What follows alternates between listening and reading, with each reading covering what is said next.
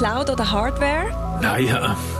Ich komme nicht raus mit dem Zeug, mache ich auch nicht. Ich bin ein Hardwareiker von Hause aus, aber das, Clouding, das ist äh, selbstverständlich auch bei mir angekommen. Herzlich willkommen zur zwölften Episode des Net-Podcasts. Wir sprechen im Podcast über Aktuelles aus der Netzpolitik mit Bezug zur Schweiz.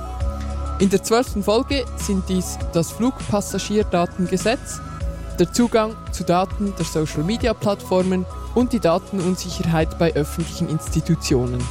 Wir nehmen diese Folge am 5. August 2022 auf. Ich bin Rahel. Ich bin Kire. Und mein Name ist Jörg. Wir haben nach unserer letzten Folge einige positive Rückmeldungen erhalten. Herzlichen Dank dafür.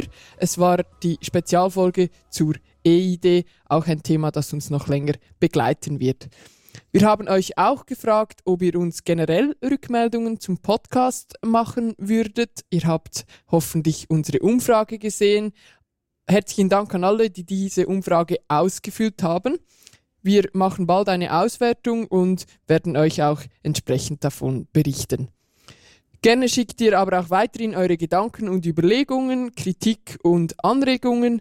Wir sind beispielsweise auf Twitter unter dem Handle at Netzpodcasts erreichbar. Wir starten gleich mit dem ersten Thema, Kire, das Flugpassagierdatengesetz. Ja, es geht um die Flugpassagierdaten, respektive um das Gesetz, welches die Aufbewahrung von diesen äh, Daten regeln soll. Und zwar konnten bis Ende Juli 2022 Stellungnahmen eingereicht werden zu diesem neu geplanten Flugpassagierdatengesetz. Und dieses Vorhaben hat es tatsächlich in sich. Geplant ist nämlich, dass alle Airlines sämtliche Daten von allen ihren Passagieren an eine neue Behörde übertragen müssen.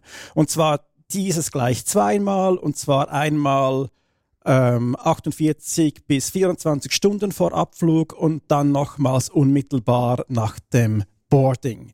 Die Daten, die zu dieser Behörde übertragen werden müssen, umfassen die Personalien der Betroffenen, ähm, es geht um Angaben zu Reisedokumenten, es geht um die Visa-Informationen, es geht um Informationen zum Flug, zur Strecke, zum Zeitpunkt etc. Es sind aber auch Infos über Mitreisende betroffen, es geht um Zahlungsinformationen, die verwendeten Reisebüros etc. Also alle diese Informationen, die von den Airlines ähm, verfügbar sind. Für die Analyse dieser Daten soll dann eine neue Stelle beim Bundesamt für Polizei geschaffen werden, also beim FEDPOL. Diese Stelle, die soll den Namen Passenger Information Unit, PIU, erhalten. Und bei dieser Stelle sollen dann zunächst die Daten mit Fahndungslisten abgeglichen werden. Es ist aber auch vorgesehen, dass die Daten dann ähm, zunächst für weitere Analysen und für die Erstellung von Profilen verwendet und für sechs Monate aufbewahrt werden. Anschließend sollen die Daten pseudonymisiert werden. Ähm, wobei die Übersetzungstabelle im Besitz der PIU bleibt. Und in dieser Form sollen sie dann für weitere viereinhalb Jahren, Jahre aufgehoben werden dürfen, also gesamthaft über fünf Jahre wird da eine Vorratsdatenspeicherung eingeführt oder soll eingeführt werden. Zudem bekommt auch der Geheimdienst Informationen. Er kann Flugstrecken definieren, von denen er die Daten von der PIU erhalten soll und die dann entsprechend auch analysieren und auswerten und speichern darf. Also auch der Geheimdienst bekommt ähm, sehr viele Informationen, mindestens von allen Strecken, die er definiert.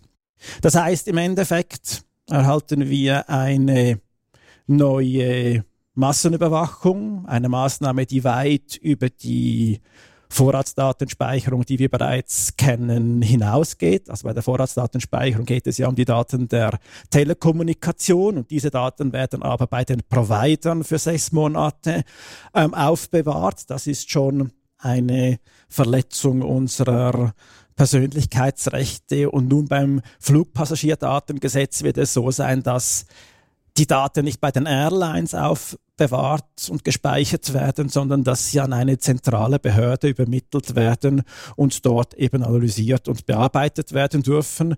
Und das sind doch auch immerhin ähm, 60 Millionen Datensätze pro Jahr. Das sind irgendwie die Zahlen ähm, von 2019.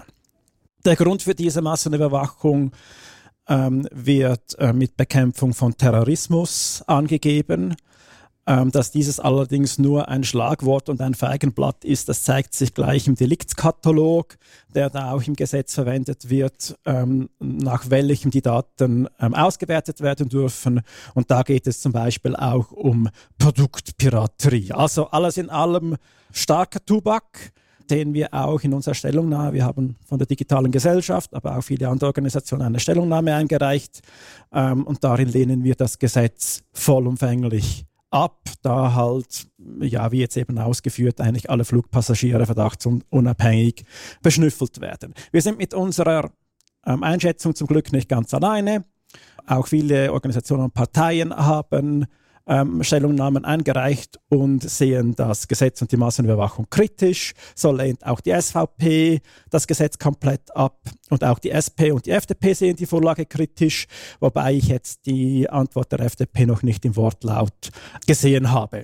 Ihr habt auch eine Stellungnahme eingereicht, Rahel. Ja, ich war beteiligt an der Stellungnahme der Grünen, ähm, die wir eingereicht haben. Und wir sehen das wie ihr sehr kritisch. Wir lehnen dieses Gesetz in dieser Form auch ab. Und du hast schon viele Punkte genannt. Ähm, für uns oder auch für mich persönlich waren eigentlich vor allem zwei äh, Punkte sehr erschreckend.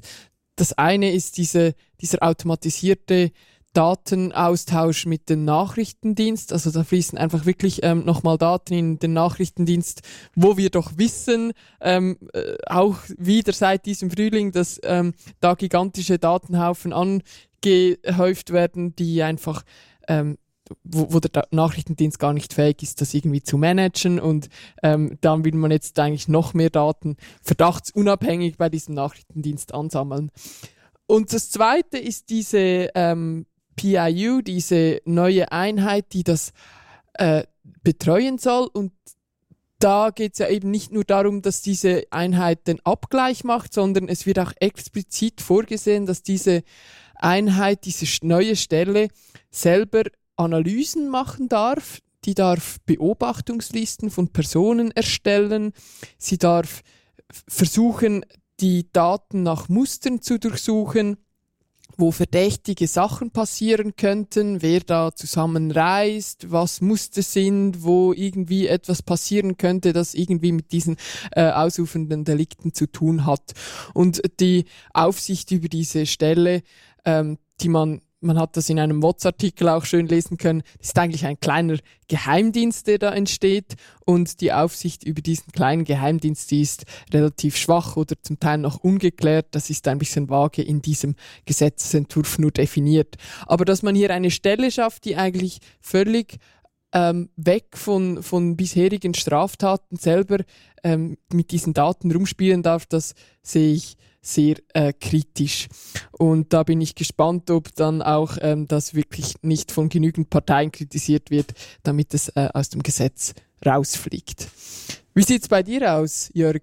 Ich frage mich persönlich vor allem auch, äh, was ist die Motivation? Haben irgendwelche Strafverfolgungen ergeben, dass wenn wir Flugdaten so systematisch abgreifen und analysieren würden, hätten wir in der letzten Zeit namhafte Verbrecher vorzeitig äh, gefasst und aus dem Verkehr ziehen können. Ich sehe, Kehre schüttelt den Kopf.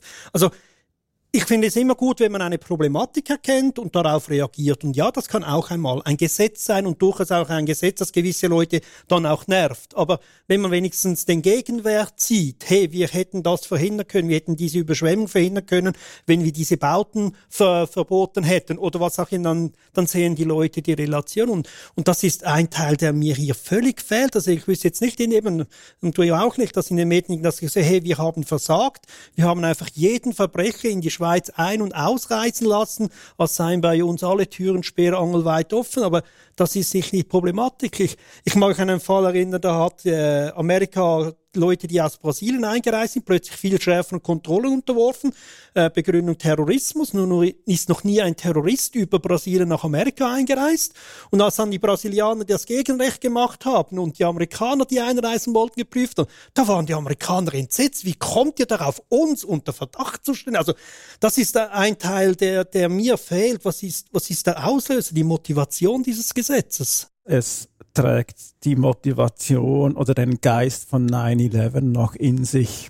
Ja, und, und was ich auch interessant finde, es ist ja auch, die Schweiz ist nicht alleine damit, so ein Gesetz aufzustellen. Es ist eigentlich sogar eine UNO-Forderung, so eine, ein Gesetz zu machen. Aber man kann es natürlich verschieden ausprägen, das ist klar. Und in der EU wurde es verhandelt gleich nach den Terrorismusanschlägen in Paris Ende 2015.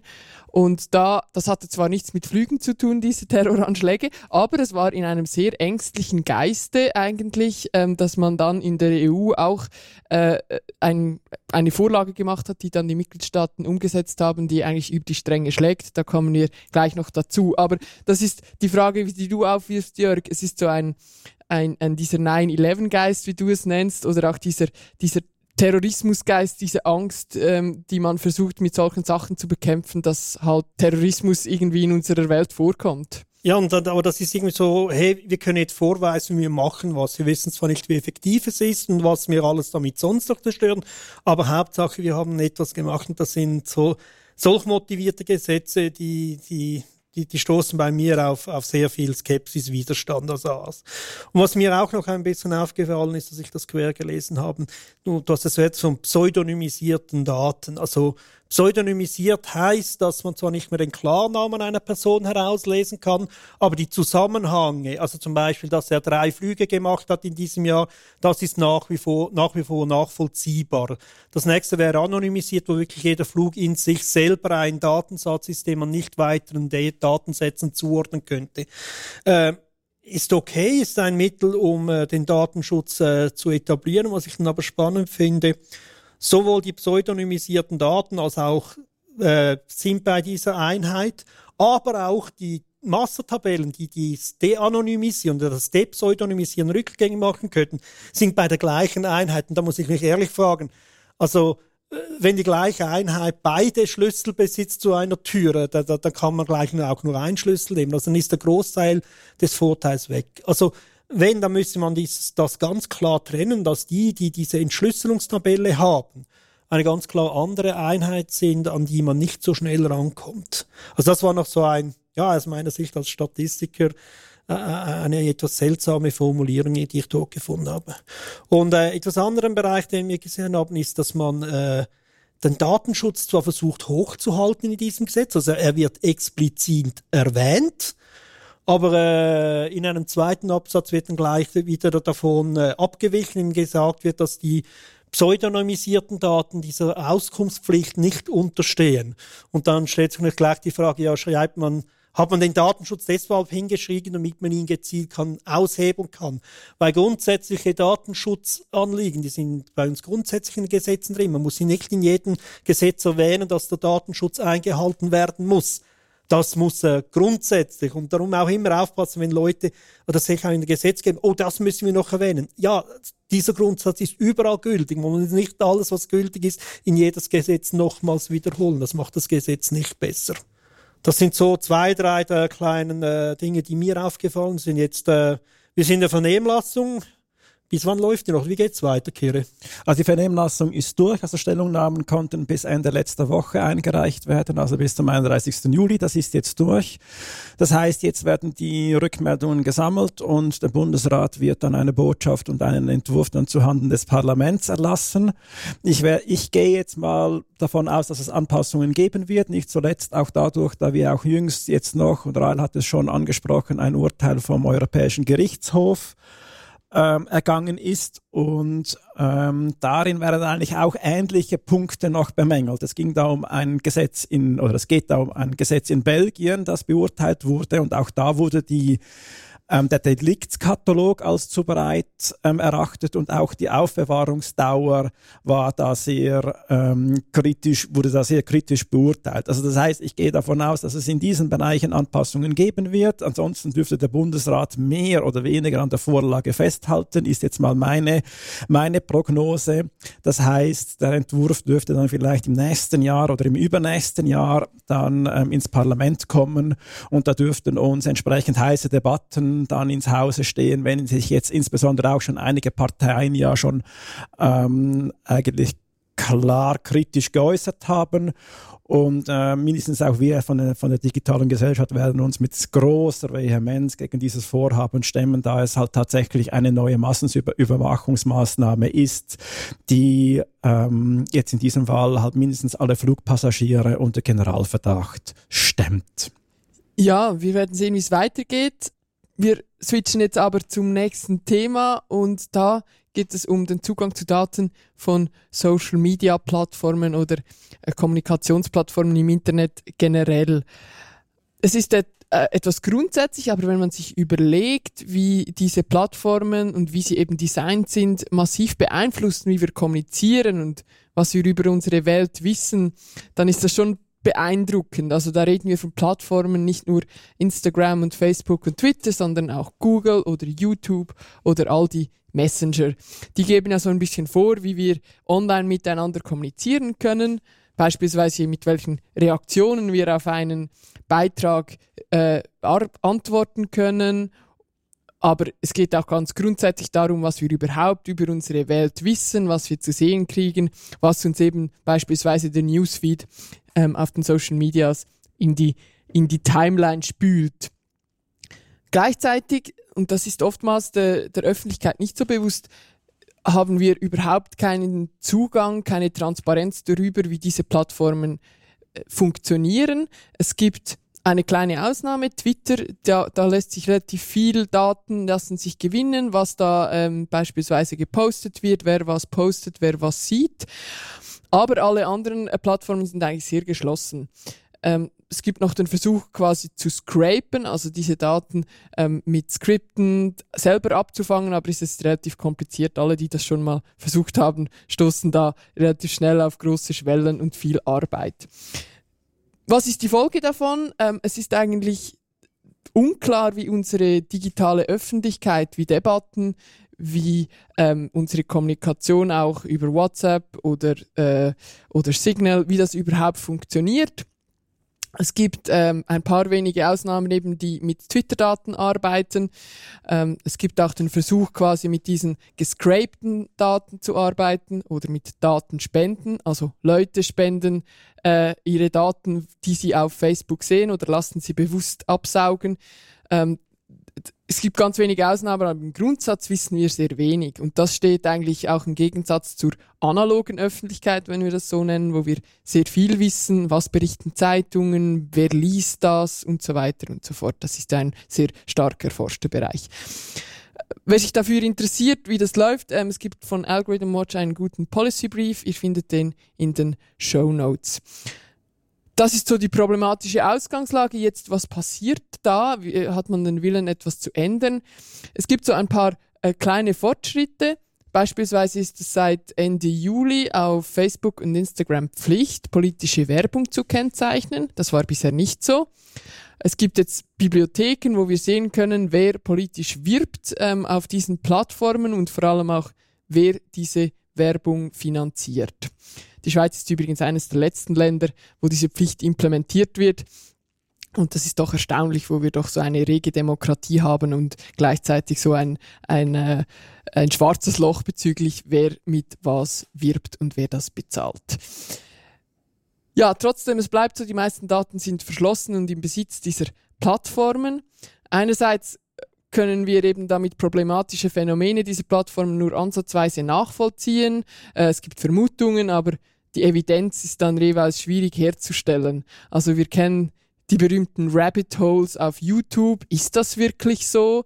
Ähm, wird man da immer radikaler äh, weitergeleitet?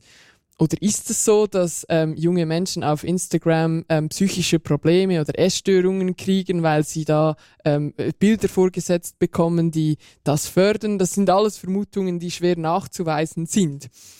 Aber gerade das sind ja auch interessante Sachen, ähm, wo wir jetzt bei den Facebook-Files, ihr erinnert euch, das war ähm, die Whistleblowerin Frances Hogan, die äh, vor einigen Monaten oder schon bald ein Jahr ähm, vieles öffentlich gemacht hat. Die Plattformen haben natürlich Zugang zu diesen Daten und machen selbst viele Analysen. Sie haben auch die nötigen äh, Wissenschaftlerinnen dazu, das Wissen dazu, das auszuwerten. Aber die Resultate bleiben geheim, weil sie eben unliebsam sind. Und ähm, das äh, ist jetzt mit der Whistleblowerin äh, etwas aufgehoben worden, aber es ist eigentlich nur ein Einblick, was da alles an Wissen wäre. Ja, das ist schon noch krass. Also das heißt eigentlich, welcher Datenschatz am Ende des Tages irgendwie verborgen bleibt, das wissen wir überhaupt nicht. Wir können es allerhöchstens aus, aus diesen Debatten oder diesen Leaks vielleicht etwas erahnen. Nun hat es aber neue Veröffentlichungen gegeben. Genau, und das ist ähm, bisher auch, glaube ich, in Europa gar nicht so groß diskutiert worden, aber es gab am 1. August, vor ganz wenigen Tagen, gab es im Wissenschaftsmagazin Nature zwei Artikel, die veröffentlicht wurden. Es gibt auch eine Webplattform, die damit zusammenhängt, ähm, socialcapital.org und es gab auch einen New York Times Artikel, den könnt ihr in den Show Notes sehen. Also es gab diese zwei Artikel ähm, mit etwas Begleitmusik und äh, da ging es eben darum, dass äh, ein großes Forschungsprojekt und äh, entsprechende Erkenntnisse veröffentlicht wurde, die aus einer Kooperation, Kooperation entstanden zwischen Meta, Facebook und Forschern ähm, der Harvard University. Ähm, das heißt dann Opportunity Insights, das ist eine Abteilung der Harvard University. Und die haben eben mit äh, Facebook zusammengearbeitet. Was sagt diese Studie? Was haben die gemacht? Was ist die Erkenntnis? Also Facebook stellte ähm, Daten zur Verfügung ähm, und auch die Verbindungen, also Freundschaftsverbindungen beispielsweise, oder wer verteilt wo Likes, ähm, wer gehört zu welchen Gruppen, Nachbarschaften, also es gab auch Ortsangaben, Vereinsmitgliedschaften, das alles wurde analysiert. Ähm, und es gibt ein spannendes äh, Konzept aus den Sozialwissenschaften, das nennt sich soziales Kapital von Menschen. Also normalerweise muss man das soziale Kapital, also eben diese Freundschaften, Nachbarschaften, Mitgliedschaften, die wir haben, muss man mühsam erfragen in den Sozialwissenschaften. Ihr erkennt das vielleicht, vielleicht habt ihr auch schon Umfragen mitgemacht. Da muss man dann angeben, wen man alles kennt, wie oft man Kontakt hat. Ähm, und die Studie, die hat das jetzt geschafft, quasi mit den Facebook-Daten das quantitativ und automatisch auszuwerten, weil da ist ja alles drauf, mit wem wir Verbindungen haben und was wir genau tun. Und das alles noch in viel größerer Zahl. Normalerweise haben wir einen Ausschnitt von Menschen, wo wir äh, Forschung betreiben, aber diese Studie hat mit, der Ar mit Daten von 72 Millionen AmerikanerInnen gearbeitet. Man muss sich das mal vorstellen. Das sind 84 Prozent der Erwachsenen zwischen 25 und 44. Das war die, der Altersausschnitt, der für sie interessant war. Also man hat fast schon eine Vollerhebung über die Erwachsenen in den USA und hat dann analysiert, wie die zueinander stehen. Eine der Fragen war, wie es soziale Mobilität gibt. Also jemand wird in einer armen Umgebung geboren und wo landet er als erwachsene Person? Und es ist faszinierend, also es wurde dann erwiesen, dass wer arm geboren wird, aber in jungen Jahren viele Freundschaften mit ähm, besser gestellten Personen pflegt, mit größerer Wahrscheinlichkeit den sozialen Ausstieg ähm, aus der Armut schafft. Ähm, sie geben das dann quantitativ an mit, man würde durchschnittlich 20 Prozent mehr verdienen. Also die, die Studie sagt dann, wer also Armut verhindern und soziale Mobilität ermöglichen will, der muss Orte schaffen, an denen sich Menschen mit verschiedenen Hintergründen treffen und verbinden. Und das nicht nur eben verschiedene Hintergründe mit geografischer oder ideologischer Herkunft, sondern auch sozioökonomischer Herkunft. Ja, das sind extrem spannende Auswertungen. Man äh, ich möchte hier aber etwas anfügen aus Sicht eines Statistikers, dass man hier ein bisschen aufpassen muss. Äh, weil wenn man so einen großen Datensatz hat, dann, dann liegt die Versuchung nahe, möglichst viele Fragen in diesen Datensatz hineinzuwerfen und hoffen, dass irgendwo mal eine Antwort rauskommt. Und das wird sie rauskommen. Das muss sie aus statistischen Gründen. Es wird dann häufig da diese Signifikanz erwähnt auf dem 5%-Level und etwas grob übersetzt heißt 5%-Level, dass jede 20. Studie, die dieses Level überschreitet, äh, trotzdem nur eine Fluktuation in den Daten ist und gar keine echte Signifikanz hat. Wenn man also genügend Fragen stellt, äh, wird irgendwo irgendwann mal ein Treffer entstehen. Also man muss wirklich aufpassen, dass man wenn man so eine Studie anpackt, dass man im Voraus wissen will, was man fragen will und dann auch akzeptieren muss, hey, es kommt anders raus, als ich dachte und nicht, ach ja, dann stelle ich diese Frage oder diese Frage oder diese Frage. Irgendwann wird mal auch das blinde Huhn einen Treffer landen. Und gerade solche, also äh, Big Data gibt es ja schon seit einigen Jahren und in den Anfangszeiten von Big Data war das ein, ich sage jetzt mal ein Anfängerfehler, der viele gemacht haben, dass sie solche statistische Daten schlecht lesen können. Es ist auch hier die Frage, dass das sehr, es tönt auch sehr plausibel, wer Kontakt hat mit Leuten in besseren Situationen, der wird dann auch eher aufsteigen können, weil er vielleicht mal den richtigen Tipp bekommt oder von denen richtig inspiriert wird. Die Frage ist dann aber auch, wenn ich ein bisschen mehr verdiene, komme ich mit anderen Leuten in Kontakt. Also ist, was ist jetzt Ursache und Wirkung? Ich glaube nicht, dass es komplett umgekehrt ist aber vielleicht ist es so ein Hin- und Herspiel, dass man hier nicht klar sagen kann, was kam zuerst und was kam nachher. Also darum, darum bin ich immer so vorsichtig mit den Interpretationen von solchen Datensätzen. Es liegt sehr viel Wissen in diesen Datensätzen drin, aber ähm, wenn man das unbedarft reingeht, dann wird man sich äh, wie, wie Alice im Wunderland mäßig immer tiefer ins Rabbit Hole hinuntergehen. Ja, auf jeden Fall ein sehr berechtigter Einwand, wobei ich, als ich mir das angeschaut habe und mein sozialwissenschaftliches Auge da eingeschaltet habe, äh, muss ich schon sagen, dass ich sehr großes äh, äh, Vertrauen habe, dass die beteiligten Wissenschaftler mindestens, ähm, dass die durchaus die quantitative äh, Methodik auch kritisch hinterfragt haben und da die methodische Qualität auch äh, hochhalten. Ähm, Glaube ich jetzt bei diesem, bei diesem äh, Projekt ist das nicht ein ein Problem. Ähm, aber wer noch mehr Details in, zu diesen Erkenntnissen oder äh, haben will oder wer sozialwissenschaftlich interessiert ist, der sollte sich das unbedingt anschauen. Es gibt, wie gesagt, diese Website, wo man auch selber ein bisschen mit den Daten rumspielen kann ähm, und gleichzeitig auch ähm, äh, hoffentlich dann auch hinterfragen kann, welches die Rolle war von den beteiligten äh, Meta-Leuten. Also haben die da ähm, allenfalls auch noch reingeredet, was am Schluss kommt. Das, das wissen wir nicht, wie dieses Verhältnis war. Ja, stellt sich die Frage, okay, das ist jetzt spannend und ist das jetzt so ein einzelnes Projekt, das so bleiben wird und ähm, vielleicht wird es eben nicht ein Einzelfall bleiben, dass solche Kooperationen möglich sind, beziehungsweise ist es so, dass ähm, der Digital Services Act, von dem wir auch schon oft gesprochen haben, dieses neue europäische Gesetz zum Plattformregulierung, dieses Gesetz schreibt vor, dass der Zugang zu Daten der Plattformen möglich sein soll in Zukunft, falls die Forschung mit dem nötigen akademischen Hintergrund und im öffentlichen Interesse passiert.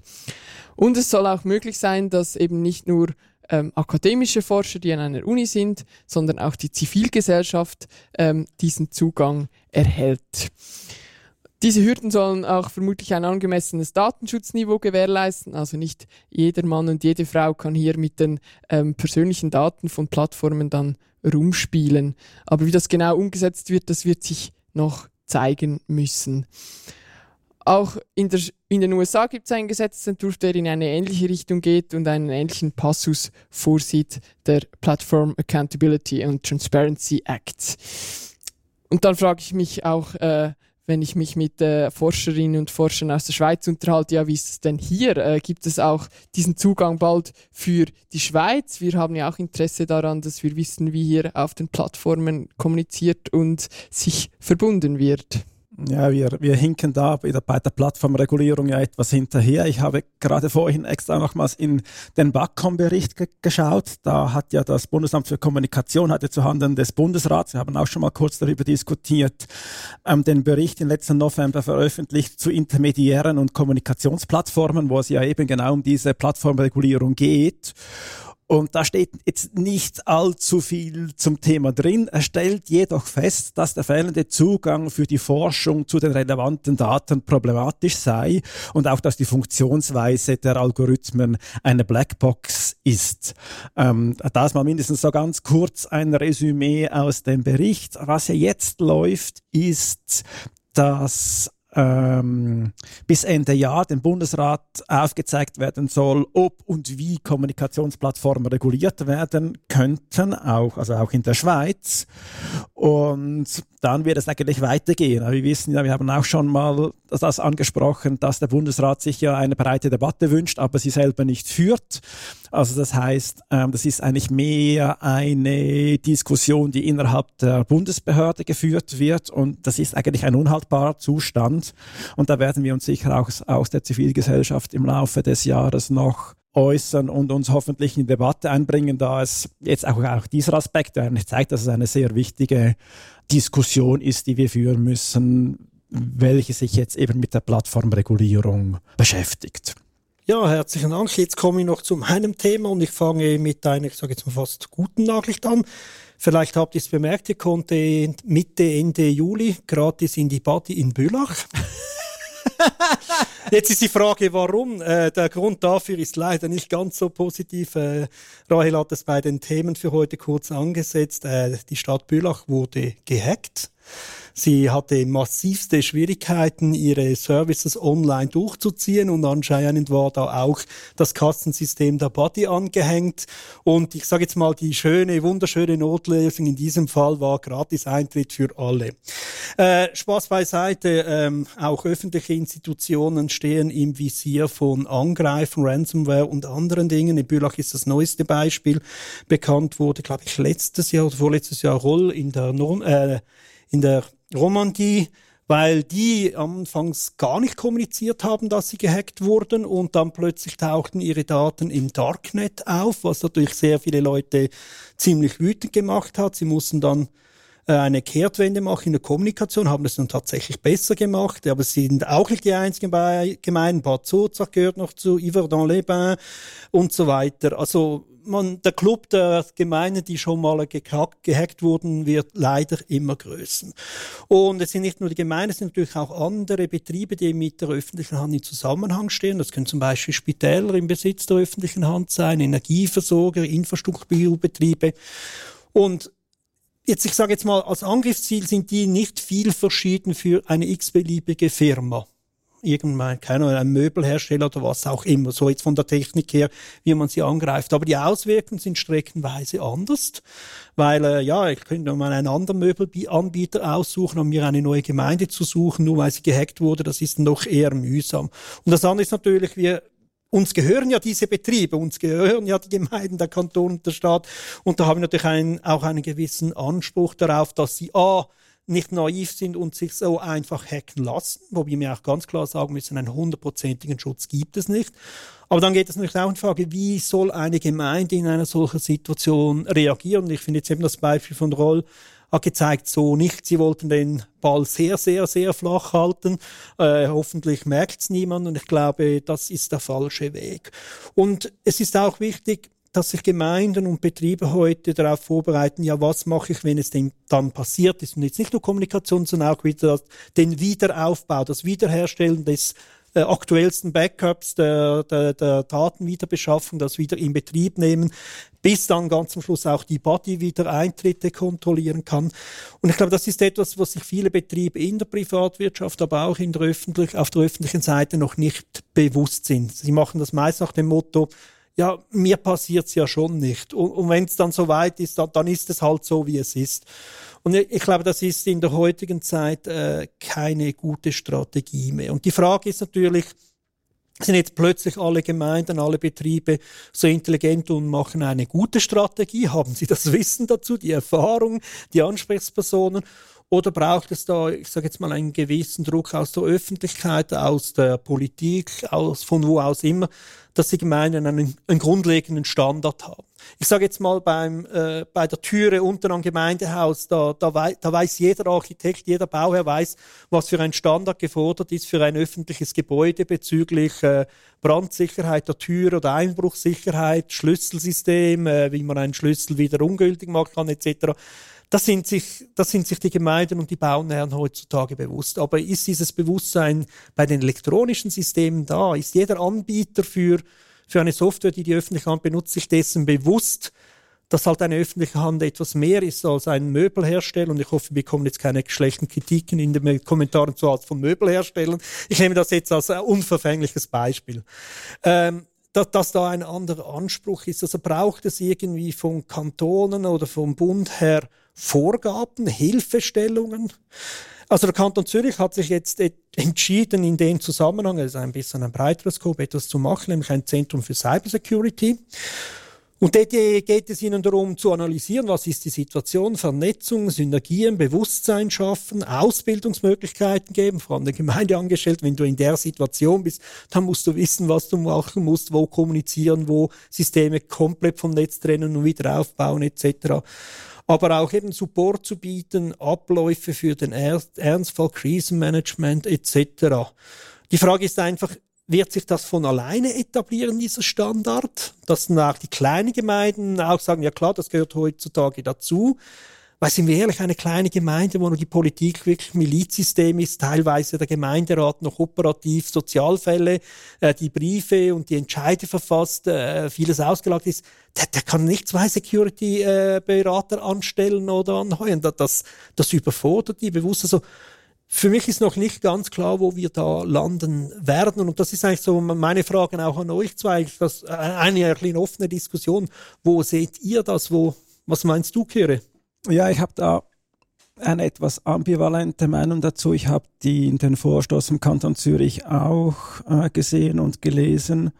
Ähm, also mein Gedanke, mein erster Gedanke war jetzt so, der Föderalismus ist jetzt nicht wirklich hilfreich. Und zwar insbesondere dann, wenn es um eine zentrale Analyse- und Meldestelle jetzt zum Beispiel geht. Also da denke ich mir, dass so eine Analyse und, und eine Meldestelle eher zentral vielleicht beim Bund. Das ist ja auch angedacht und zum Teil auch schon verwirklicht mit dem NCSC eigentlich besser ist, weder wenn wir da jetzt geografisch aufgeteilt nochmals ähnliche Infrastruktur aufbauen und dann unter Umständen sogar noch ist, dass, dass jetzt eine Organisation, sei jetzt das ähm, eine öffentliche Institution oder auch eine Firma dann ähm, einen Sicherheitsvorfall dann beim Kanton melden muss, beim Bund melden muss, vielleicht noch bei der Branche äh, melden muss. Das, das finde ich jetzt nicht wirklich hilfreich. Also da tendenziell eher etwas Zentrales zu machen, das dann mehr Daten hat, bessere Analysen hat und die dann wiederum zur Verfügung stellt, damit man dann am Ende des Tages doch sehr kleinteilig dann eingreifen kann, weil das ist dann hingegen schon wichtig, dass dann entsprechend die Kantone und Gemeinde die, die IT-Sicherheit ins, insbesondere dann fördern und erhöhen. Also hier insbesondere Stellen schaffen, um die IT-Sicherheit ähm, zu erhöhen. Du hast es jetzt vorhin gesagt, dass, dass die überfordert sind, aber das, das gehört in dem Sinn dazu. Wenn du IT-Systeme betreibst, dann müssen die auch sicher betrieben werden. Und das musst du als Betreiberin, als verantwortliche Institution oder Firma musst du das gewährleisten. Und wenn du das nicht kannst, dann muss man sich, dann muss man sich andere Wege und Lösungen suchen, wie man das gemeinsam machen kann, wie man Systeme zusammenlegen kann, wie man da Infrastruktur schaffen kann, die insbesondere dann, also dann gesamthaft ähm, oder halt eben gemeindeübergreifend dann betrieben und insbesondere sicher betrieben werden kann.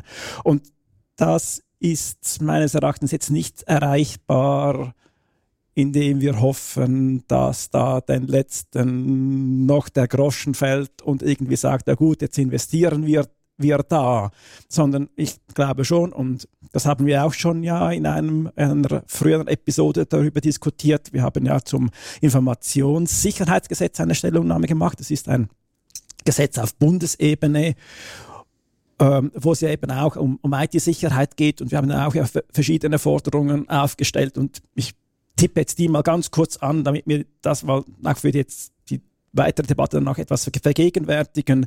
Ähm, was, es, was wir da drin fordern, ist eine Meldepflicht für alle ähm, also jetzt nicht nur für, für öffentliche Stellen oder für kritische Infrastrukturen, sobald, so, sondern eigentlich für alle Organisationen, sobald eben ein Vorfall eine entsprechende Relevanz hat. Also es geht jetzt da nicht darum, dass man, ich habe jetzt einen Portscan entdeckt und jetzt muss ich den melden, aber wenn natürlich da irgendwelche Daten verschlüsselt sind, Personendaten abhanden gekommen sind, dann sind das natürlich dann bereits, ähm, hat das eine gewisse Relevanz und sollte dann auch gemeldet werden, damit eben eine zentrale Stelle auch tatsächlich über genügend Informationen hat, um, um eine Analyse und Empfehlung Empfehlungen dann entsprechend machen zu können. Was wir dann eben auch fordern, sind darüber hinaus dann verbindliche Mindeststandards, also dass man festlegt, nach welchen Kriterien, dass man sich orientieren soll oder muss, um eben einen IT-Sicherheitsstandard zu bekommen, den wir alle für akzeptabel halten und der dann eben möglichst dafür sorgen soll, dass eben unsere Daten, die wir bei der Gemeinde haben, dann, dann nicht abhanden kommen. Und dann vielleicht auch noch darüber hinaus, dass man nachdenken sollte, dass eine Produktehaftung und eine garantierte Nutzungsdauer für Geräte bekommen, also dass Geräte zum Beispiel dann über eine spezifizierte Zeit hinaus mit Sicherheitsupdates versehen werden und dass wir auch zum Beispiel für alle Stellen eine, ein Responsible Disclosure fordern, also dass alle Stellen, die ähm, Sicherheitslücken kennen, die auch dem Hersteller melden, so dass mal unsere vier Kernforderungen äh, aus, diesem, aus diesem Papier hier nochmals zur, zur Wiederholung aus meiner Sicht ist es, äh, also wurde jetzt schon vieles gesagt, was ich auch unterstreichen kann. Ähm, ich glaube, es ist wichtig, dass man eine aktive Kommunikation hat. Man muss diese Verantwortlichkeit schaffen. Man muss sich, glaube ich, auch zusammenschließen. Es ist tatsächlich illusorisch, dass da all die Gemeinden selber äh, sich die nötigen Kompetenzen und, und äh, kulturellen äh, Weiterentwicklungen nach aneignen. Also man muss sich wirklich vorstellen, in der Schweiz sind wir so kleinteilig organisiert mit Gemeinden. Da hast du etwa 3000, glaube ich, in der Schweiz von diesen Gemeinden und da gibt es irgendwie zwischen drei und sieben Gemeinderätinnen und Gemeinderäte und äh, die meisten davon sind so 20 Prozent Pensen und das sind dann ja alles Leute, die eben einen Beruf haben und so weiter. Also das sind, ähm, ähm, glaube ich, Menschen, die extrem engagiert sind, aber die ganz bestimmt äh, die meisten nicht viel Ahnung von Cybersecurity haben. Also sie brauchen wirklich auch Unterstützung. Und gleichzeitig finde ich auch, dass man trotzdem die Verantwortlichkeit hochhängen muss. Also es sollte nicht für ähm, Gemeinderätinnen und Gemeinderäte möglich sein zu sagen, okay, unsere IT hat da irgendwie einen Bock geschossen, ähm, sondern es ist wirklich der, der, die Exekutive muss eine gewisse Verantwortung übernehmen für die Daten, für die Sicherheit ihrer Einwohnerinnen und Einwohner, weil die Bodydaten sind ja dann der harmlose Fall, aber eine Gemeinde hat eben auch sehr viele heikle Daten, die unsere Privatsphäre ganz äh, stark betreffen ich glaube auch, es braucht dann wie eine Stelle, wo man sich äh, zusammenschließt, wo, wo man Kompetenzen holen kann, Unterstützung, ob das dann kantonal oder national ist, das wird sich zeigen, das wird auch vielleicht wieder ein, ein wüster Föderalismuskampf werden. Ähm, aber trotzdem, ich glaube, man muss da vorwärts machen, weil es ist tatsächlich so, die, die Gefahrenpunkte, die, die wachsen exponentiell mit all diesen IT-Systemen, die heute auf den verschiedenen Ebenen im Einsatz sind. Und ein letzter Punkt, glaube ich, was es aber auch braucht, ist eben die Kultur und dass die Kultur, die sagt, es ist wichtig, dass wir das teilen. Man kann das zwar mit gesetzlich festschreiben, aber ich habe es selber schon in Fällen erlebt, wo man gehackt wird, braucht es einfach auch mal ganz eine vertrauensvolle Stimmung, dass Mitarbeitende beispielsweise sagen, hey, ich habe im Fall mein Passwort dummerweise irgendwo aufgeschrieben, wo es vielleicht ähm, zugänglich war oder so. Und für sowas brauchst du wie eine Organisationskultur, die sowas zulässt. Also ich glaube, da gibt es verschiedene Punkte, wo, wo es noch ganz viel Arbeit gibt. Ja, das ist sicher ein wichtiger Aspekt. Ich, bei der Vorbereitung ist mir so ein bisschen der Gedanke gekommen, man könnte es was mit Geschlechtskrankheiten von Menschen vergleichen. Jeder weiß, dass sie gibt, jeder vermutet ungefähr, wie häufig sie sind, denkt vielleicht, er kenne vielleicht wahrscheinlich jemanden, der schon betroffen ist, aber ja nicht darüber redet, aber ja nicht. Und solange wir so äh, vereinzelt unterwegs sind in dem Thema, können wir auch der Sache nichts entgegenstellen. Und ich glaube, im Moment ist die große Gefahr nicht mal, dass es mehr äh, Angriffspunkte gibt, sondern dass die Angriffs, äh, der Angriffsauslösung immer einfacher wird. Man kann das heute sich im Darknet submissionsmäßig äh, Offerten äh, sub, äh, äh offerieren lassen für einen Angriff gegen eine Firma oder ein Netzwerk etc. Also da wird spezialisierte Betriebe für diesen Angriffsweg, für diese Sache etc. Also da müssen wir äh, ein bisschen umlernen und äh, ich glaube, es braucht auch eine, eine Bewertung der Software, die verschiedene Firmen, aber ja auch Gemeinden im Einsatz haben, dass sie wissen, hey, die Software ist auf dem aktuellen Stand, die hat auf diese neuen Angriffsvektoren schon reagiert etc. Ich fand, fand es zum Beispiel spannend, während dem Lockdown in Corona hat der Kanton Zürich eine Bewertung von Messenger und Videoblatt, äh, Videokonferenztools herausgegeben, welche er wie gut oder wie akzeptabel jetzt in dieser Ausnahmezeit akzeptiert, auch für amtliche Videokonferenzen. Er hat dort die Grauzone schon ein bisschen eröffnet, weil das war zwingend notwendig. Aber ich fand das eigentlich nicht schlecht. Dann hat er bewertet, hey, diese und diese erfüllen diese Kriterien, diese nicht und diese bitte ja nicht mal anfassen etc. Und ich glaube, in diese Richtung muss es gehen, dass äh, jemand, eine Gemeinde, es wäre auch schade, wenn es dann nur noch einen Anbieter gibt, weil der die staatliche Submission gewonnen hat oder vom Staat selber betrieben wird und es gibt nur noch dieses Gemeinde-IT-System, das wäre auch schade. Aber da müssen die Gemeinden fähig sein, auszusuchen, aha, ja, die erfüllen die Standards, die haben diese Zuverlässigkeit, die haben diese Response-Zeit. Wenn irgendetwas passiert, weiß ich, stehen mir zehn Mitarbeiter zwei Wochen lang zur Verfügung, die wieder helfen, Daten zu rekonstruieren und was auch immer. Ich glaube, da braucht es etwas, damit äh, vor allem die Gemeindeschreiber, das sind ja die jeweils die von der Verwaltung her die obersten, äh, die, die müssen natürlich auch ihre Mitarbeiter, also in Bülach durften sie dann ein bisschen aufräumen und ein bisschen jenes machen, weil kein Computer funktioniert. Und sie was mache ich jetzt den ganzen Tag? Also es gibt unterdessen viele Berufe.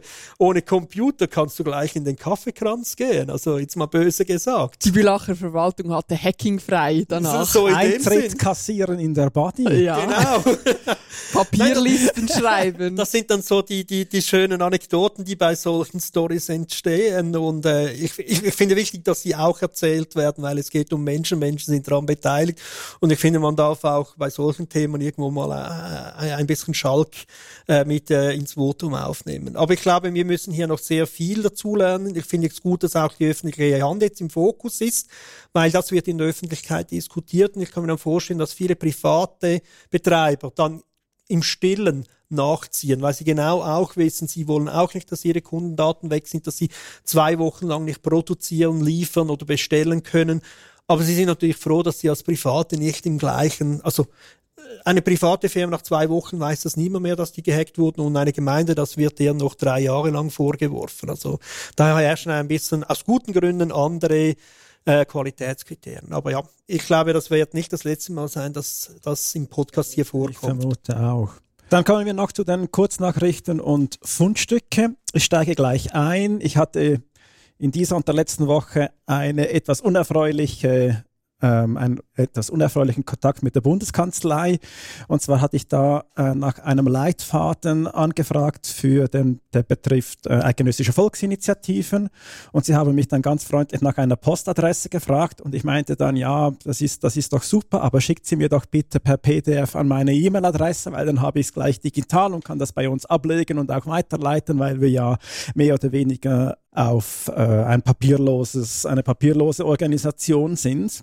Und ähm, ich habe dann eine freundliche Antwort bekommen, dass es leider, und das ist jetzt ein Zitat, es ist die Praxis der Bundeskanzlei, den Leitfaden nur physisch zu versenden. Und dann auch eine, eine klare äh, Bemerkung, auch wenn dabei die Korrespondenz mit der digitalen Gesellschaft eine gewisse, Ko eine gewisse Komik in dieser Korrespondenz nicht zu verneinen ist. Es tut mir leid, dass ich Ihnen in diesem Punkt nicht entgegenkommen kann. Und ich habe dann noch etwas nachgebohrt, weil das ja doch auch ja, eine, etwas, eine etwas kurze Begründung ist. Und es ist dann irgendwie noch herausgekommen, dass irgendwie die Leitfaden jetzt unter Überarbeitung sind und dass sie befürchten, dass dann irgendwie veraltete Versionen im Umlauf sind und dass sie sie daher nur per Papier versenden würden. Wobei, was ich ja auch jetzt machen würde, wenn, wenn die, die Dokumente, und die sind jetzt mittlerweile ein, eingetrudelt. Ich habe da ein ganzes Bündel ähm, Unterlagen erhalten, was ja das erste ist, was ich machen werde. Ich werde sie scannen und dann liegen sie auch nur noch in einer digitalisierten Form vorhanden. Und, und was man ja sinnvollerweise machen würde, ist, wenn man solche PDFs zur Verfügung stellt über eine Website, dass man da auch immer angibt, wo denn die jüngste Version zu finden ist, damit eben alle Leute, die auf die Information angewiesen sind, eben dann auch die aktuellsten Informationen zur Verfügung haben. So viel zur Digitalisierung in der Bundeskanzlei. Wobei das Problem ja nicht auf digital beschränkt ist. Auch wenn du irgendein Buch kaufst, dann schaust du immer nach, was ist die Auflage, was ist das Datum, habe ich jetzt den neuesten Version dieses Briefes oder gibt es nur eine aktuellere Version des Vertrags? Aber egal, es ist ja. spannend, welches Sicherheitsnetz sie aufspannt. Also es ist auch wunderbar gebündelt. Also es sind jetzt irgendwie vier Broschüren gekommen, einzeln gebündelt mit einer, mit einer Visitenkarte darauf. Vielleicht haben sie eigentlich auch noch so viele gedruckt, dass sie jetzt diese loswerden müssen und daher per Post ein, ein, versendet. Ein herzlicher Gruß aus dem 20. Jahrhundert von der Bundeskanzlei. Wir wollen fair sein. Ich habe ein positives Fundstück aus der Bundesverwaltung. Sie haben nämlich eine sogenannte Bug Bounty Plattform angeschafft oder bauen diese auf.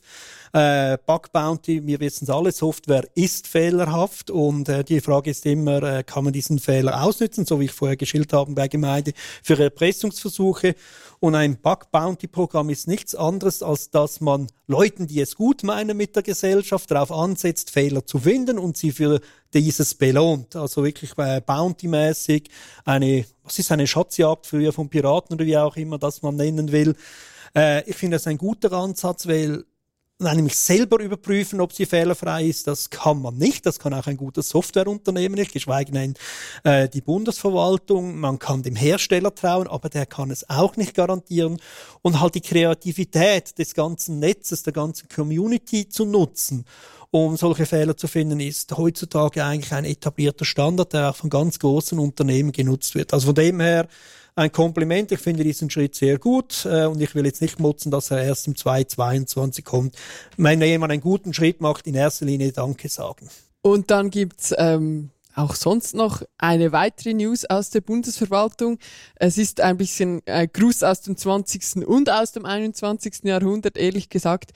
Es geht darum, dass die Vernehmlassungsplattform, die vielleicht einige schon gesehen haben, das ist ein PDF-Festival, wenn man eine Vernehmlassung einreicht, äh, wenn man nur schon sich informieren will. Also das ist eine Website, wo man dann ganz viele PDFs über Gesetze runterladen kann. Word-Dokumente auszufüllen. Man muss Word-Dokumente ausfüllen, man kann dann die Vernehmlassungsantwort einreichen als PDF und Word. Und dabei ist es ja eigentlich ein Gesetzestext, wo man mit kollaborativen Dokumenten ähm, auf Plattformen auch sehr viel einfacher, schneller das ausfüllen könnte und vor allem auch auswerten könnte. Man muss sich das ja vorstellen, wie das ist, wenn man irgendwie ein paar Dutzend Vernehmlassungsantworten hat und das alles auf PDF. Das stelle ich mir mühsam vor. Gut, ähm, jetzt scheint tatsächlich etwas zu passieren. Ähm, wir wurden bei den Grünen Schweiz angefragt, ob wir Lust haben, ein, eine neue Plattform auszuprobieren, die eben genau das ermöglichen soll nämlich endlich auf einem kollaborativen Tool einen Text zu bearbeiten und dort Inputs zu geben zu Gesetzen.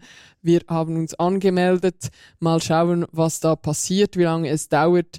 Ich freue mich drauf und hoffe, dass wir hier tatsächlich dann im 21.